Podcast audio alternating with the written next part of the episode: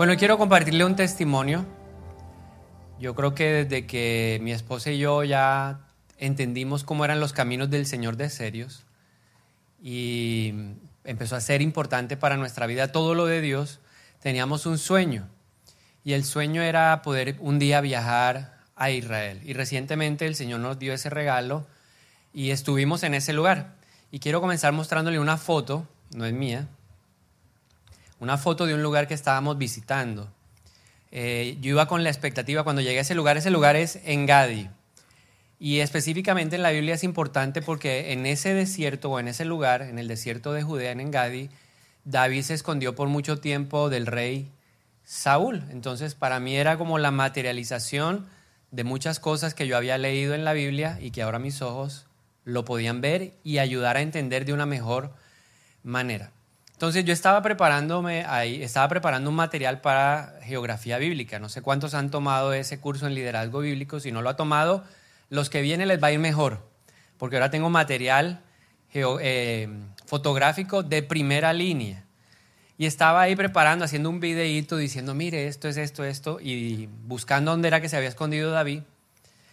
Y Dios me habló al corazón ahí, en medio de esa situación y me llevó a reflexionar sobre algo, sobre el tema del desierto. Y me hice una pregunta, ¿no? En medio de lo que veía yo decía, ¿cómo pudo David durar tanto tiempo en un lugar como este? Y a la vez, entonces empezaron a como aparecer nombres en mi mente, por ejemplo, el Señor me dijo, Jesús también estuvo en un desierto, estuvo en este desierto, no en el mismo lugar, pero era el desierto de Judea. En Mateo 4.1 la Biblia dice que el Espíritu Santo llevó a Jesús al desierto. Y cuando estaba delante de la que dicen que posiblemente era la montaña de la tentación, yo decía, Jesús estuvo en este lugar.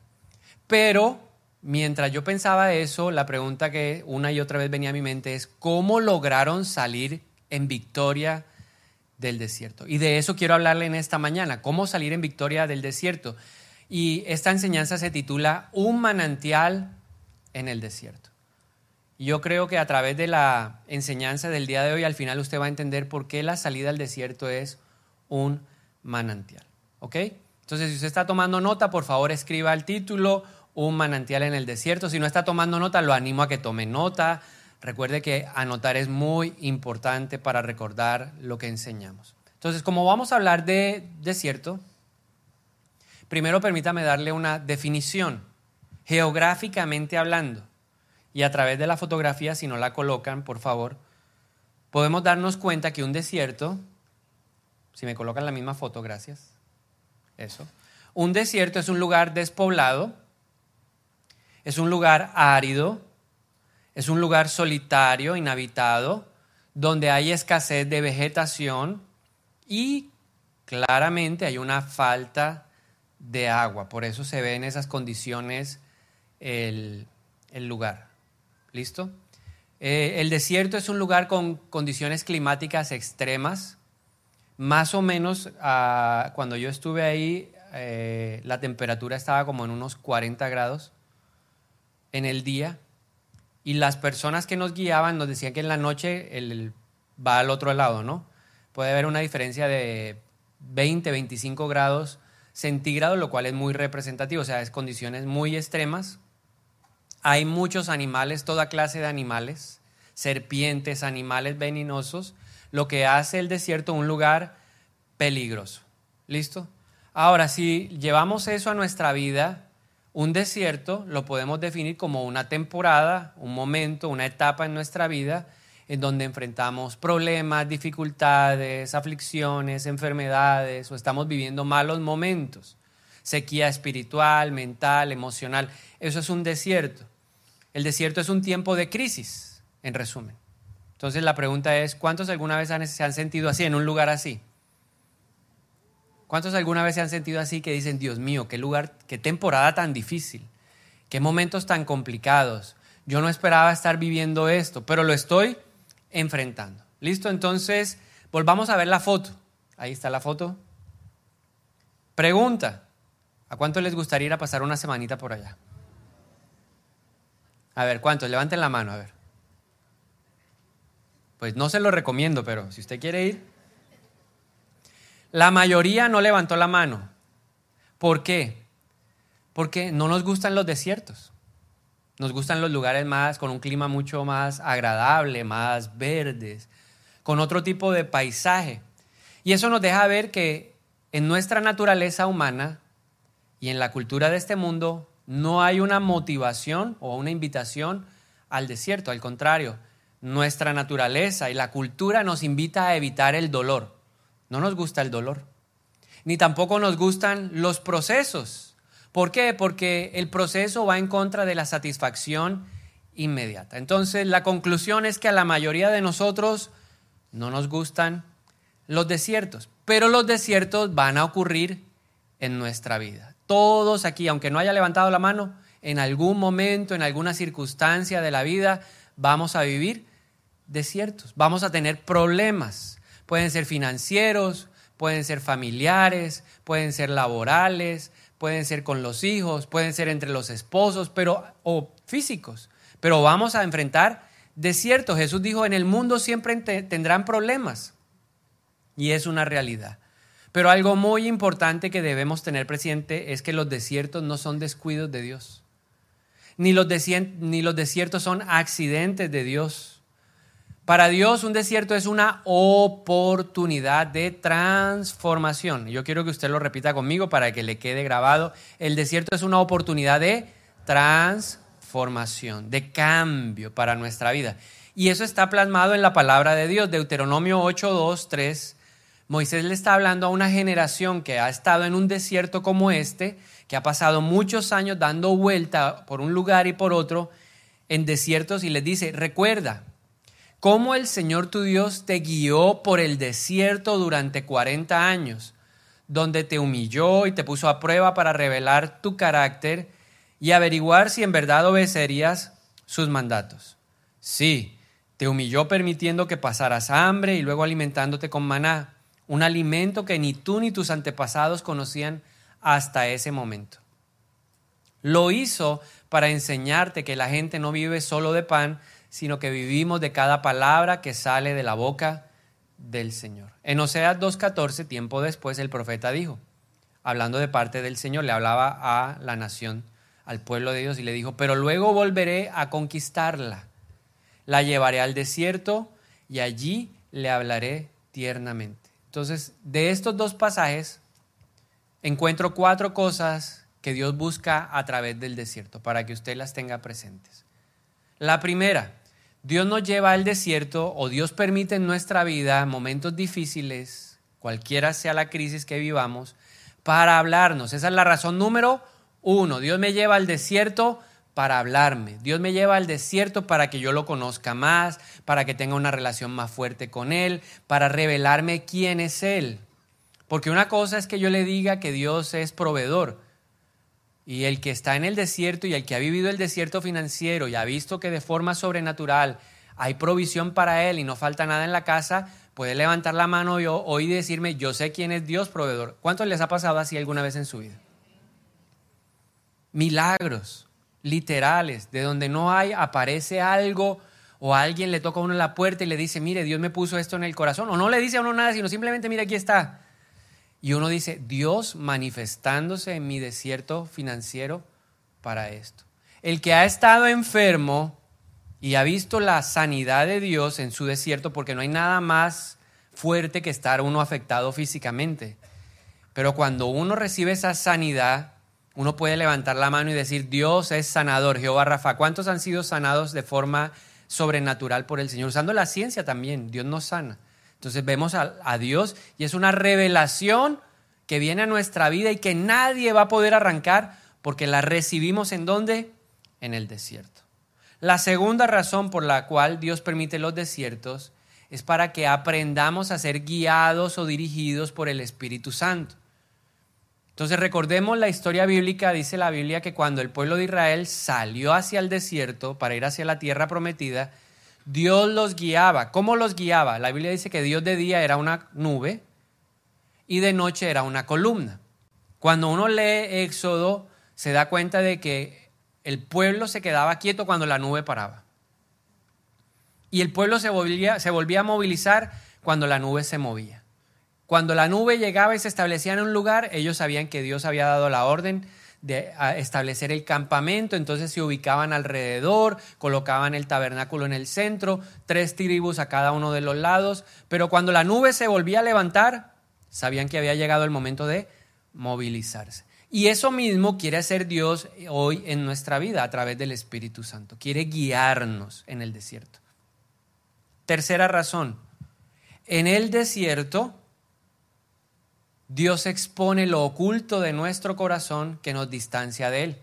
Por eso Moisés le habla a esta generación y le dice, mira, en el desierto Él los llevó y ahí los humilló y puso a prueba su carácter. Entonces Dios en el desierto nos deja ver cosas que si no estamos ahí no las vamos a poder ver. En el desierto podemos ver como posible o una realidad nuestra terquedad. ¿Cuántas veces no hemos sido tercos a algo que Dios nos está diciendo? Pero llegamos al desierto y nos damos cuenta de que hemos sido obstinados, llevados de nuestro propio parecer. O estamos en el desierto y Dios nos muestra, han sido orgullosos. O estamos en el desierto y Dios nos muestra los temores. Yo me acordaba, mientras pensaba en esto, de un desierto en el que yo estuve financiero. Y Dios me permitió estar mucho tiempo sin un trabajo para que yo me diera cuenta de que tenía que trabajar mis temores, porque la Biblia dice que Dios no nos ha dado espíritu de temor, sino que Dios nos ha dado un espíritu de poder, de amor y dominio propio. Pero yo estaba lleno de temores, de inseguridades que tenían que ser trabajadas. ¿Dónde las pude ver? En el desierto. En el desierto otras personas han visto su independencia, en el desierto otros han visto que han sido apáticos con las cosas de Dios, entonces le han hablado por aquí, le han dicho por allá, exacto, eh, le dicen, mira, Dios te ama, Dios quiere esto, pero hay gente que a veces nosotros somos un poco testarudos y distantes, pero cuando estamos en el problema, nos acordamos de esa palabra, como dice la Biblia, la palabra de Dios nunca vuelve vacía. Así que usted siempre siempre la palabra, que Dios se encarga de regarla y a su tiempo va a dar fruto. Pero Dios muestra la indiferencia, la frialdad, la religiosidad, la cotidianidad o la mundanalidad. Cosas como esa afloran en dónde? En el desierto. Porque son cosas que nos distancian o nos separan de Él. Y finalmente, en cuarto lugar, lo que yo veo del desierto es que Dios usa el desierto para medir mi coherencia. ¿Qué tanto entre lo que hablo y lo que digo se vive? Porque a veces somos incoherentes. Hablamos mucho de Dios, pero vivimos poco lo de Dios. Entonces el desierto nos deja ver qué tan coherentes somos, porque la Biblia dice que nosotros no solamente debemos ser oidores, sino que hay que ser también hacedores. Entonces esas cuatro razones encuentro yo del por qué Dios permite los desiertos en nuestra vida. Pero si usted está viviendo un desierto, permítame darle una buena noticia.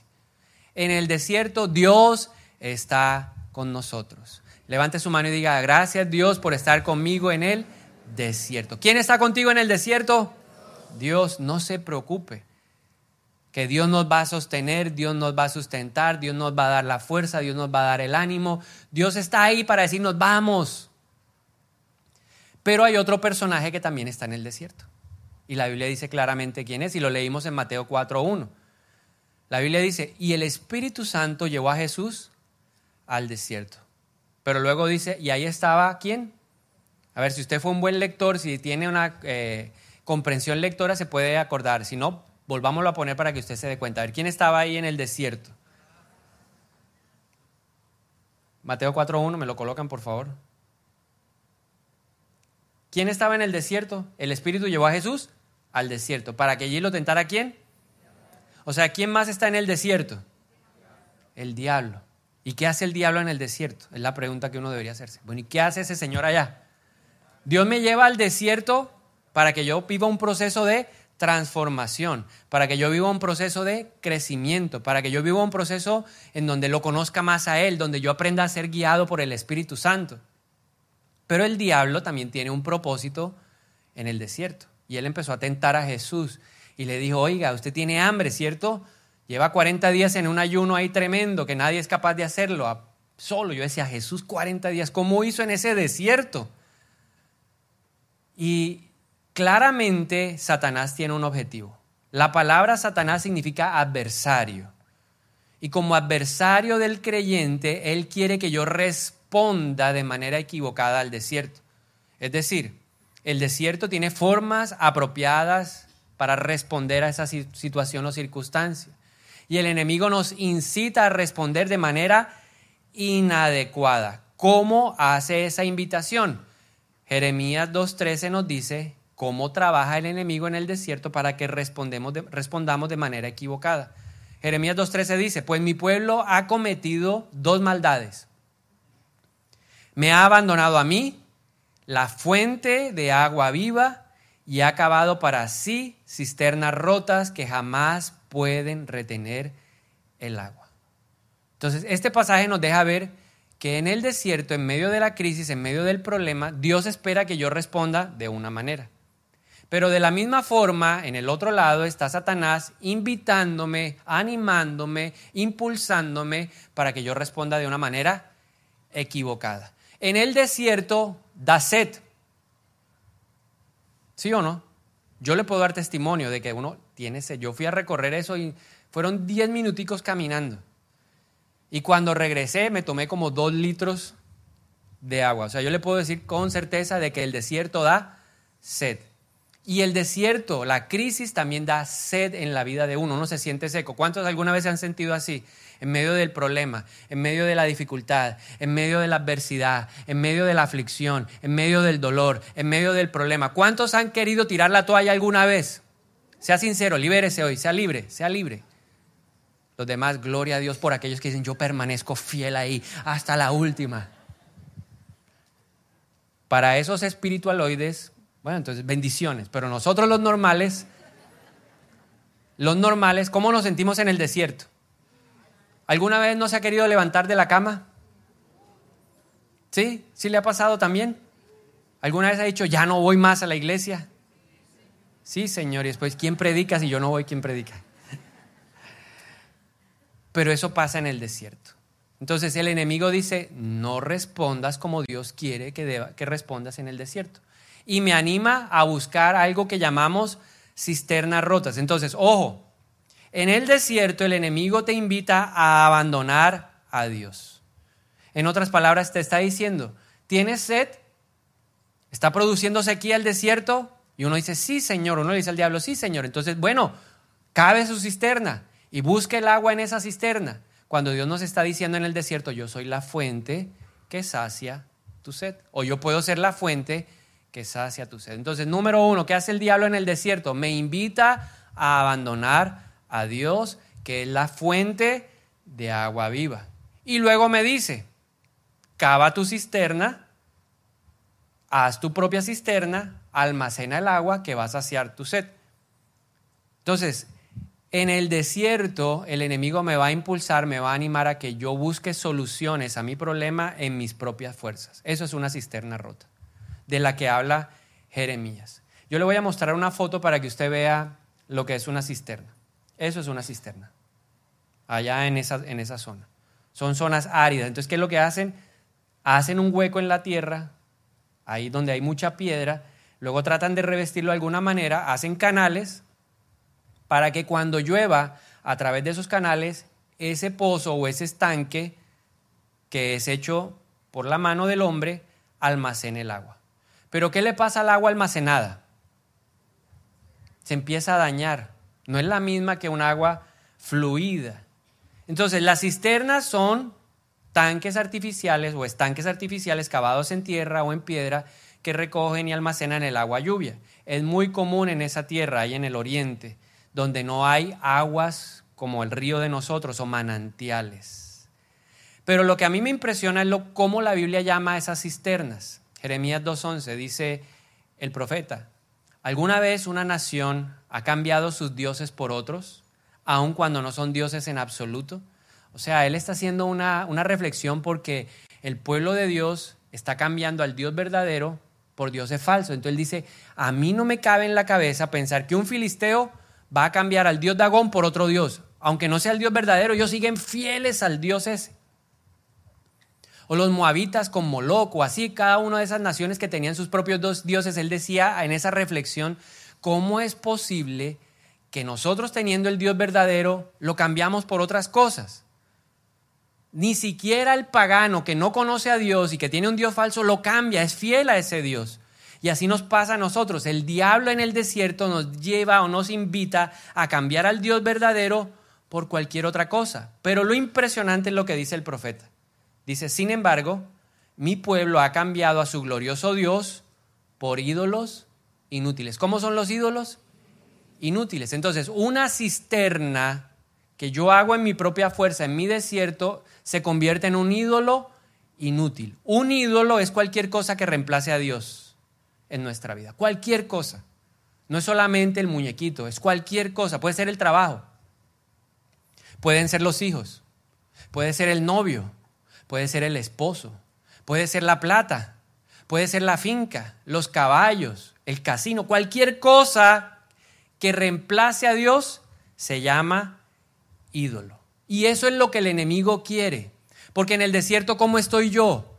Después de cinco horas en el desierto, diez horas en el desierto, quince días en el desierto, veinte días en el desierto. Yo, yo estuve 18 meses en un desierto financiero y ¿sabe cómo me sentía yo? Seco, chupado, tenía sed. Nada me saciaba. Porque esa es la realidad del desierto. El desierto va a producir en tu vida sed. Y en medio de esa necesidad, entonces el enemigo dice, busca un ídolo. Cava tu cisterna hazlo tú en tus fuerzas, busca algo que te dé para calmar tu sed. Y entonces uno empieza a buscar, por ejemplo, en el pecado. Y el enemigo en el desierto va a decir, sáciate en el pecado. Y el pecado que más abunda en medio de los desiertos de la gente es el pecado sexual. Ah, ¿te sientes solo? ¿Te sientes abandonado? Desahógate en la pasión sexual. Entonces caemos en adulterio, caemos en fornicación, caemos en todo tipo de inmoralidad, empezamos a ser víctimas de la pornografía, de la masturbación y de otro tipo de inmoralidades.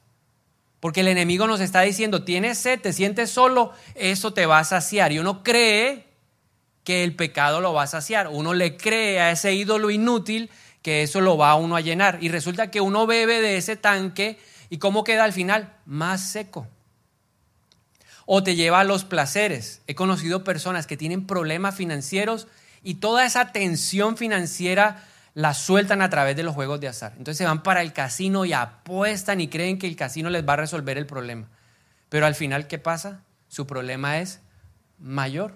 He visto personas que tienen problemas en su vida, se sienten solos, rechazados y a través de las compras compulsivas pretenden saciar algo que no puede saciar la compra compulsiva. Entonces la gente va y compra y se gasta millones de millones, zapatos, carteras, bolsos, eh, ropa, lo que sea, relojes, y siguen estando como secos por dentro.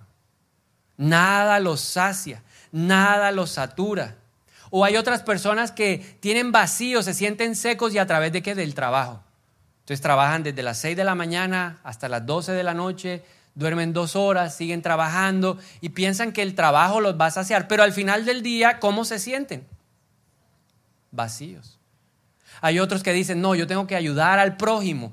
Y la Biblia premia eso, es una recompensa, es mejor dar que recibir. Pero yo no puedo buscar llenar un vacío en mi corazón o un desierto, saciarlo a través de ese trabajo, porque se vuelven obras infructuosas no sirven para nada. Yo puedo hacer obras sociales, todas las que yo quiera, pero al final voy a estar seco. El mejor ejemplo bíblico para entender lo que es cavar una cisterna rota y tener un ídolo inútil es la mujer samaritana. ¿Alguna vez ha escuchado de esta mujer en Juan capítulo 4? Levanten la mano los que han escuchado alguna vez de la mujer samaritana. Para aquellos que no han escuchado de la mujer samaritana, pueden leer la historia en Juan capítulo número 4. La mujer samaritana es una mujer que tuvo un encuentro con Jesús. La Biblia dice que esta mujer salió hacia el mediodía a un pozo a buscar agua. Y no era lo común, porque nadie con tres dedos de lógica sale al mediodía en ese solazo y en ese desierto a buscar agua. Lo normal era hacerlo en el atardecer. La pregunta es, ¿por qué ella lo hizo al mediodía cuando el pozo estaba solo? porque no quería relacionarse con la gente. Porque en el lugar donde ella vivía tenía un señalamiento. Resulta que esa mujer se había casado cuántas veces? Seis veces. Entonces usted se imagina cómo eran las otras mujeres del pueblo. Mm, mírala, cuidado, cuida al marido, cuida al marido que te lo quita. ¿Sí? Porque la mujer era peligrosa, seis en el mismo pueblo, qué peligro. Y de cierta manera ella se sentía que vivía un desierto y se encuentra con Jesús y Jesús le dice, oiga, tengo sed. Lógico, claro, en esa caminata Jesús venía de Jerusalén, iba hacia Galilea, pasando ese desierto cualquiera tiene sed. Jesús estaba cansado y le dijo, dame de beber. Pero era una excusa para decirle, tú has estado buscando saciar en tu desierto tu sed de una manera equivocada. Jesús le dijo, oye, ¿y dónde está tu esposo? Y ella le dijo, no tengo marido. Jesús le dijo, muy bien, porque con el que vives tampoco es. Cinco, marido, ah, cinco maridos has tenido y este tampoco lo es, lleva seis. Y ella quedó impresionada. Pero lo más impactante es lo que Jesús le dice en Juan capítulo número 4, versículo 13, cuando están hablando del agua. Jesús le dice, ya hace una comparación, cualquiera que beba de esta agua pronto volverá a tener sed, refiriéndose a el pozo. Pero todos los que beban del agua que yo doy no tendrán sed jamás. Esa agua, la mía, se convierte en un manantial que brota con frescura dentro de ellos y les da vida eterna. Esa mujer, ¿dónde estaba tomando? Si me vuelven a colocar la foto del pozo, del estanque, de la cisterna, producción, cisterna, se nos privó. Ah, aquí está. ¿Dónde estaba tomando agua ella? De un pozo. Alguien lo había hecho. Dice que era el pozo de Jacob. Y Jesús le dijo, no, no, no, esa agua ha estado ahí estancada. Puede que encuentres agua, pero no es una agua buena. Los que han tomado agua de pozo, ¿qué les ha pasado? ¿A cuánto les ha dado diarrea? A ver, levanten la mano. Pues no es lo mismo, ¿cierto? No es, esa agua no es, es agua ahí que está ahí. Y Jesús le dijo, esa agua te va a dar sed, pero esta agua, y le voy a pedir que me muestre el manantial. Miren lo que es un manantial. Eso es un manantial. ¿En dónde? En el desierto. En medio de tu problema, en medio de tu necesidad, en medio de tu crisis, en medio de lo que estés padeciendo. Déjeme la foto, por favor. Dios quiere darte un manantial. ¿Qué diferencia hay en el agua entre un manantial y un pozo? Todas. ¿Sabe cómo era esa agua? deliciosa, pura, refrescante, fresca. Todo el mundo se quiere meter ahí. Todo, uno hacía colita ahí porque uno estaba esperando el turno para uno. Porque no hay nada mejor en el desierto que un manantial. Y lo que Dios quiere es que en tu desierto, en el que vas a vivir o en el que estás viviendo, no busques cisternas, el agua de pozo. Dios quiere que tú busques el agua del manantial. Eso es lo que Jesús le estaba diciendo a la mujer samaritana. Tú has buscado saciar tu rechazo. Tú has buscado saciar tu aislamiento. Tú has buscado saciar la necesidad de ser amada en los hombres. Pero ningún hombre te amará como Dios te ama. Ningún hombre te amará como yo te amo, le dijo Jesús. Ningún hombre te dará lo que solamente yo te puedo dar. Y eso es lo que hay que entender. Nadie nos va a dar lo que necesitamos en la plenitud, sino la fuente de agua viva, el manantial en el desierto. Entonces Dios quiere manantiales para mí. Y algo que me impresionaba de ese lugar que me decía el guía es, más arriba hay manantiales más grandes. No podemos ir allá por falta de tiempo y porque teníamos una limitación en el grupo de que había personas muy adultas que no podían escalar. Pero el Señor me decía esto y te lo quiero compartir hoy. No importa el desierto, Dios tiene un manantial apropiado para ese desierto. Si tu desierto es mayor, hay un manantial mayor.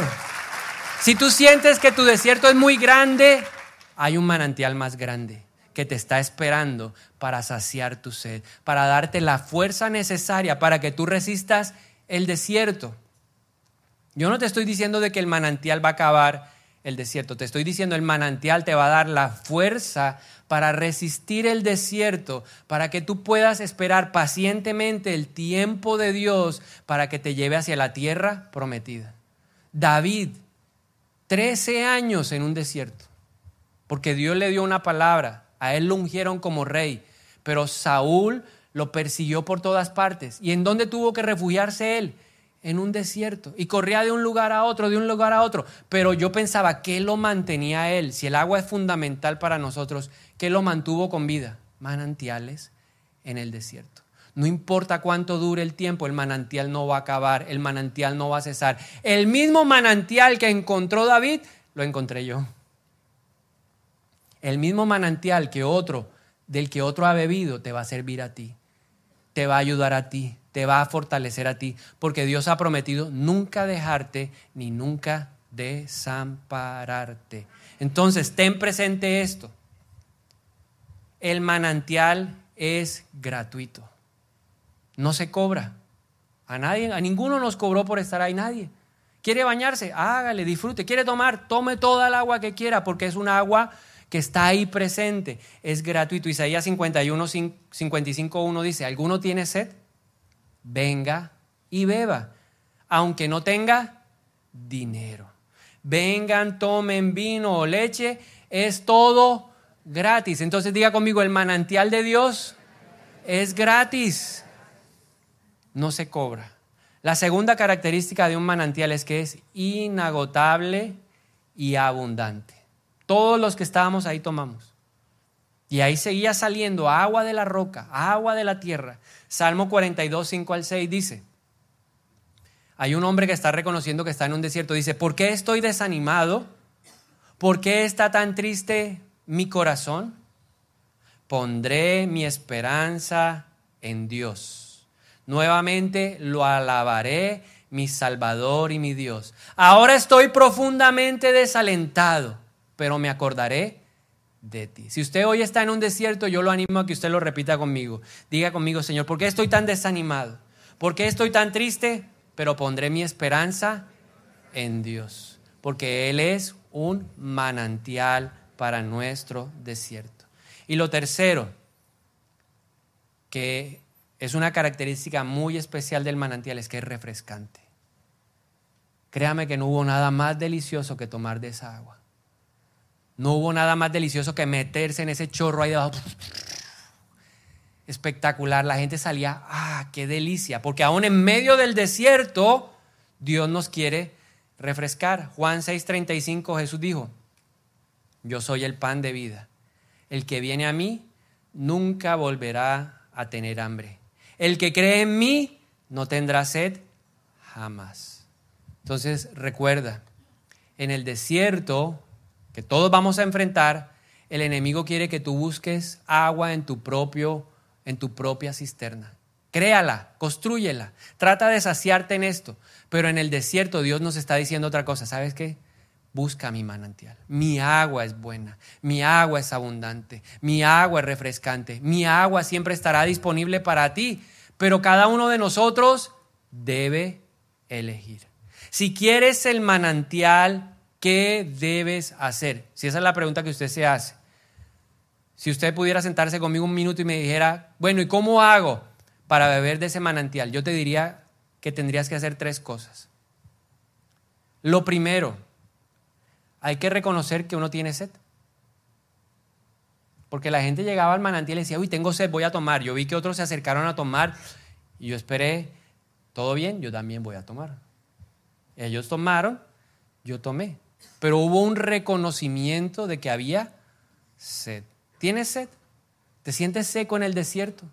Tú dices espiritualmente, no quiero nada, no quiero leer la Biblia, no quiero orar, no quiero ir a la iglesia, no quiero hacer nada, me siento desanimado. Fíjese, el salmista dijo, ¿por qué estoy tan desanimado? ¿Por qué estoy tan triste? David se confrontó mirándose al espejo diciendo, ¿por qué te abates, alma mía? ¿Por qué te turbas, corazón? ¿Por qué? ¿Por qué?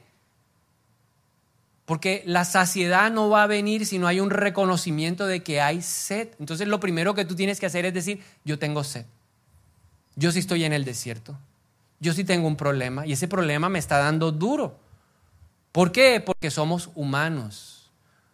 Y Jesús estuvo en el desierto. ¿Y por qué estuvo en el desierto? Para poderse identificar, para podernos decir, yo te entiendo, yo te comprendo. Yo sé lo difícil que es el desierto. Yo sé lo duro que es. Yo sé lo complicado es que, que, tú tengas problemas financieros. Yo sé lo difícil que es que tú tengas problemas con tus hijos. Yo lo sé. Jesús sabe lo que es tener enfermedad, porque Él cargó nuestras enfermedades. Pero en mi corazón tiene que haber honestidad delante de Dios. Somos muy buenos, nos gusta mucho el maquillaje para aparentar delante de las personas que no pasa nada, pero Dios quiere humillación. Dios quiere sinceridad. Dios no quiere gente que se crea Superman. Superman solo existe ahí en los DC. Porque los demás todos somos humanos y sufrimos y padecemos. Pero Dios quiere que tú le digas, yo estoy sufriendo, Dios, me duele. Siento mucho en mi corazón lo que está pasando. Eso es lo primero. Lo segundo que hay que hacer para beber del manantial es primero derribar los ídolos falsos.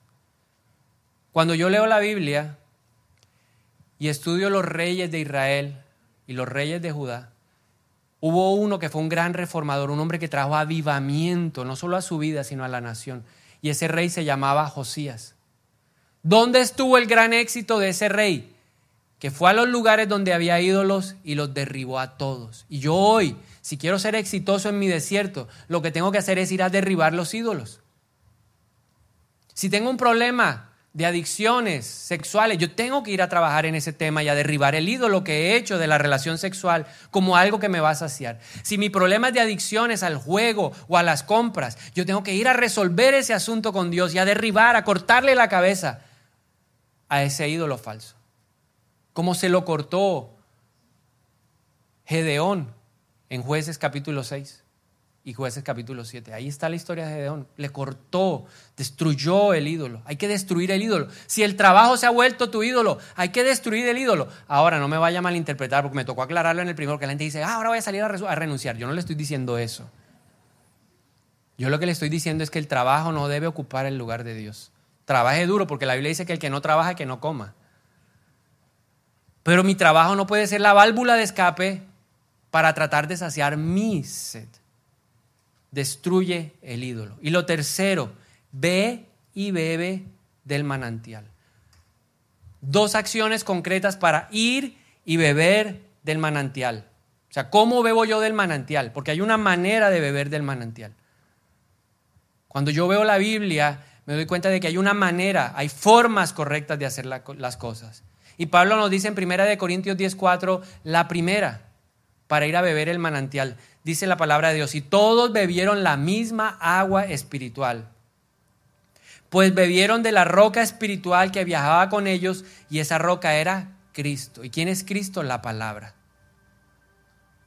O sea, te quieres saciar en el desierto, financiero, familiar, personal, físico, cualquiera sea te quieres saciar, quieres que tu sed se calme, lo primero que tienes que hacer es buscar la palabra de Dios. Lee la palabra de Dios, medita en la palabra de Dios. Y la palabra de Dios te va a dar promesas. Dios te va a dar promesas en su palabra que te van a refrescar, que te van a dar ánimo, que te van a dar esperanza, que te van a dar fuerza para continuar, que te van a decir, no claudiques, porque el que persevera alcanza el galardón. El que persevera alcanza el galardón. Dios te va a llenar de promesas porque Dios habla. La Biblia dice, ¿será que el que hizo la boca no hablará? Dios te va a hablar. Porque Él no rechaza al humilde de corazón. Pero se necesita que, Señor, háblame. En mi desierto, en mi necesidad, en mi problema, en mi dolor, en, lo que estoy padeciendo, en mi crisis matrimonial, háblame. Le garantizo que Dios le va a hablar. Porque la Biblia dice que Dios resiste siempre al soberbio, pero Dios abraza al humilde. Al que dice, yo tengo necesidad de Dios. ¿Sabe quién dice que no hay necesidad de Dios? El necio, dice la Biblia. Pero si tú levantas la mano y le dices, Señor, yo necesito de ti. Usted no vino en vano. Usted vino porque usted quería una palabra de Dios para su vida. Porque usted quería un mensaje que llegara a su corazón. Por eso usted vino un domingo como hoy. Podría estar en la playa o podría estar paseando en una finca. Pero usted vino a buscar una palabra que viene de parte de Dios, que lo quiere levantar, que lo quiere animar y que le quiere decir que el desierto no es el final. El desierto no es lo último que vas a ver. ¿Por qué? Porque Dios te diseñó para ser conquistador. Porque Dios te hizo para que fueras a poseer la tierra prometida. Por eso estás aquí. Porque el Espíritu Santo te dijo, ve a buscar la palabra que es para ti. Aférrate a ella. Aférrate a ella. Eso es lo que hay que buscar. Aferrarnos a la palabra. La palabra va a saciar tu sed. Y finalmente el segundo acto que debemos hacer para beber del agua es pedir el derramamiento del Espíritu Santo, la llenura del Espíritu. Y estando allá en Israel, me explicaban sobre una ceremonia que ellos hacen. Durante la fiesta de los tabernáculos, el Sukkot, que es entre septiembre y octubre, los judíos celebran que Dios los llevó por el desierto. Cuando tenían el, el templo de Salomón y el templo de Herodes, los levitas iban a un estanque, al estanque de Siloé, y sacaban agua del estanque y luego se iban para el templo, entraban a los atrios y en el templo había algo que se llama el altar de bronce, que era una fuente de bronce, y sobre esa fuente derramaban el agua. Y eso era una representación o una, un hecho en donde ellos decían, le queremos dar gracias a Dios cuando derramaban el agua en el altar del bronce. Reconocemos que en nuestro desierto Dios nos dio agua de la peña. Porque Moisés recibió la palabra de parte del Señor allá en el desierto y le dijo, golpea la peña. Y Moisés golpeó la peña y de la peña salió qué? Agua. Entonces, a través de ese acto ellos estaban diciendo, nosotros reconocemos que un día en el desierto Dios nos dio agua de la roca. Ahora, ¿qué significa para nosotros hoy eso? Que el Señor ha preparado el Espíritu Santo para nuestro desierto. Solo se necesita que, Señor, tenemos sed. Hay agua en abundancia, porque Jesús dijo, y de su interior correrán ríos de qué? De tu interior hoy Dios quiere que corran ríos de agua viva. No solamente para que tú te sacies, porque Dios no es egoísta, sino para que tú, en tu camino en el desierto, te encuentres a otro compañero ahí que va, oiga, está sediento, venga y beba del agua que yo tengo. Venga y beba de esta agua que es fuente de agua viva. Eso es lo que Dios quiere hacer. Amén. Y en esta mañana quiero hacer un llamado muy especial. Quiero invitar a aquellos que están viviendo desiertos o a aquellos que hoy se sienten secos por cualquier razón, que dicen, sabe que mi vida espiritual no da más. Yo mentalmente no puedo más. Sabe que emocionalmente estoy devastado. No tengo fuerza, pastor. Ayúdeme. Si usted es uno de ellos, yo le voy a pedir un favor a toda la iglesia. Por respeto a aquellas personas que quieren que oremos por ellas, yo le voy a animar, si usted es tan amable y me ayuda, cerrando sus ojos. Por respeto al que en intimidad quiere levantarse y que quiere que oremos por su necesidad. Sí, entonces colabóreme si es tan amable, cierre sus ojos. No necesitamos testigos.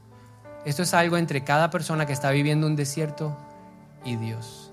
Si usted está viviendo esa circunstancia en su vida, permítame orar por usted. Permítame orar por usted. Cualquiera sea el desierto, cualquiera sea su desierto, permítame orar por usted. Cerremos, los ojos. Denme el privilegio de orar por usted. Hoy permítamelo. Y yo te doy muchas gracias, Padre, por lo que tú quieres hacer hoy en este lugar. Porque hoy entendemos que la fuerza del hombre es limitada. Nuestra fuerza se acaba. Pero tu fuerza es inagotable. Señor, hoy venimos en primer lugar y nos hemos puesto de pie para declarar a través de esta posición que estamos en tiempo de sequía. Si tengo sed, Señor, me siento seco, estoy sediento, estoy pasando necesidad, sí, sí, este problema es muy duro. Lo que estoy enfrentando me ha consumido las fuerzas. No me deja dormir. Casi no puedo ni comer. Hoy te pedimos perdón. Si en algún momento de este desierto hemos ido a buscar cisternas. En medio de nuestro problema hemos buscado la solución como la mujer del flujo. Se gastó toda la plata en los médicos. Ella buscó una respuesta, pero seguía seca. O como la mujer samaritana, que buscó en los hombres lo que solamente tú le podías dar. Hoy reconocemos que hemos hecho ídolos y que son inútiles en el dinero, en el trabajo, en las obras, en las pasiones, en el pecado. Perdónanos. Hoy en el nombre poderoso de Jesús nos levantamos y derribamos los ídolos falsos. Te pedimos perdón porque teniendo al Dios verdadero, lo cambiamos por ídolos falsos, por cosas que no sirven. Perdónanos, pero hoy me levanto en la autoridad de Cristo y derribo ese ídolo en mi vida y me desligo de él ahora, en el nombre de Jesús, en la autoridad de Cristo. Me desligo de ese ídolo, me desligo de esa persona, me desligo del trabajo, me desligo del dinero, me desligo de esa adicción. Y ahora con humildad me acerco a ti y levanto mis manos porque reconozco que de ti viene mi socorro. Y yo te pido ahora, Padre, en el nombre de Jesús, que cada persona que está levantando sus manos pueda recibir la llenura de tu espíritu. El consuelo para el que necesita consuelo. La fuerza para el que necesita fuerza. Provisión para el que la necesita. Ánimo para el que está hoy cansado, abatido. Volvemos a repetir lo que dijo el salmista. Sí, estoy triste. Sí, estoy desanimado. ¿Por qué? Pero ahora pongo mi esperanza en Dios. Y levanto mis manos para alabarlo, porque Él es mi Salvador y mi Dios.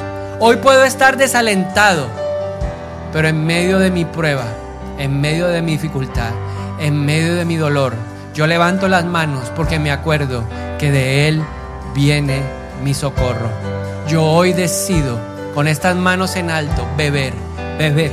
Deje que el Espíritu, deje que el Espíritu lo ministre. Él quiere hoy consolar. Él quiere animar es el suave toque del Espíritu. Es Él el que sacia, el que toma de la fuente Jesús para dárnoslo a nosotros en la enfermedad, en la crisis, en el dolor, en la soledad. Deja que Él te toque en esta mañana es su suave toque, restaurador, reparador.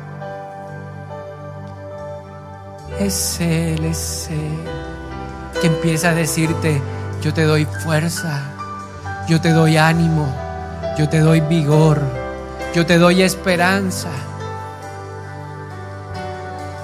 para que sigas adelante porque tú eres conquistador, porque te he llamado para que vayas a la tierra prometida, para que disfrutes de la leche y de la miel. Dile al Espíritu de Dios, lléname, lléname, dame la fuerza Dame lo que yo necesito, pídeselo tú mismo. Pide lo que Él hoy está aquí. Él dice, clámame y yo te responderé y te enseñaré cosas grandes y ocultas. Dile, Dios, no quiero seguir más. Me siento cansado, estoy exhausto. Pero Él dice, no temas, yo voy a enviar el maná. Yo voy a enviar el pan del cielo. Yo te voy a dar agua en medio de tu desierto. A ti nada te faltará, a ti nada te faltará, porque yo estoy contigo. Siempre estaré contigo, siempre te sustentaré. Siempre, siempre, siempre, siempre. Mi brazo, dice el Señor, jamás se acortará para ir a, socorrerte, ayudarte a ti. Pero tengamos la actitud del salmista que dijo, te alabaré. Y yo le animo a que usted mueva sus manos, bata sus manos y adórelo, adórelo, que algo grande va a pasar mientras usted alaba a Dios. Suceden cosas asombrosas, suceden cosas sobrenaturales. Solo alábalo, solo alábalo y declara que Él es el que basta, Él es el que basta. No necesitas nada más.